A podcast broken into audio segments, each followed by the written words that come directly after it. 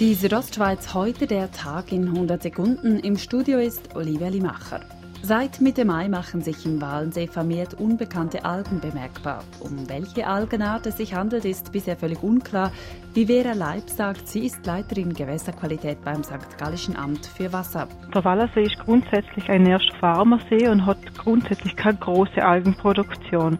Zwischen den einzelnen Jahren kann es aber natürlich große Schwankungen geben. Ein Jahr gibt es mal mehr Algen, ein Jahr mal wieder weniger Algen. Entnommene Wasserproben sollen das Algenrätsel klären.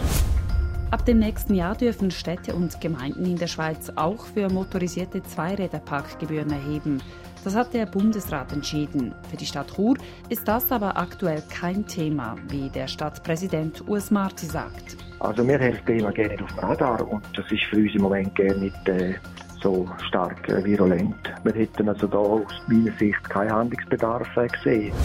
Mehrmals jährlich verschiebt die Armee ihre großen Leopardpanzer von Chur über die Straße zum Schießplatz nach Hinterrhein und umgekehrt.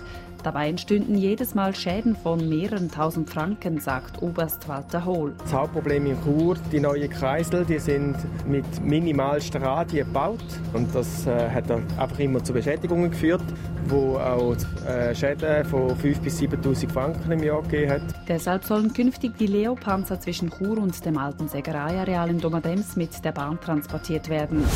Nach der Schlagerparade und dem Churerfest ist auch der nächste Großanlass auf den Churer Straßen abgesagt worden. Das Straßenkunstfestival Baskers findet dieses Jahr aufgrund der Corona-Pandemie definitiv nicht statt. Die Südostschweiz heute auch als Podcast erhältlich.